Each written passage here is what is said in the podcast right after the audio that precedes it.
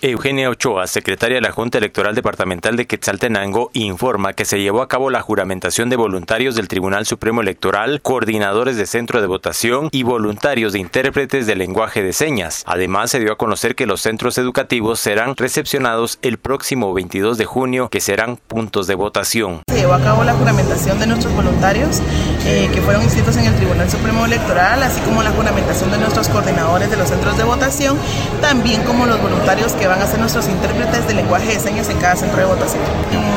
Totalidad de los juramentados fueron más de 150 personas las que estuvieron presentes entre coordinadores, voluntarios del Tribunal Supremo Electoral y los voluntarios de lenguaje de señas. Podemos decirles que estamos preparados de un, en un 100%, los lo único que estamos esperando es que nos vengan las, las, las cajas donde viene todo, todo el material. Ya tenemos nosotros el mobiliario en nuestra bodega.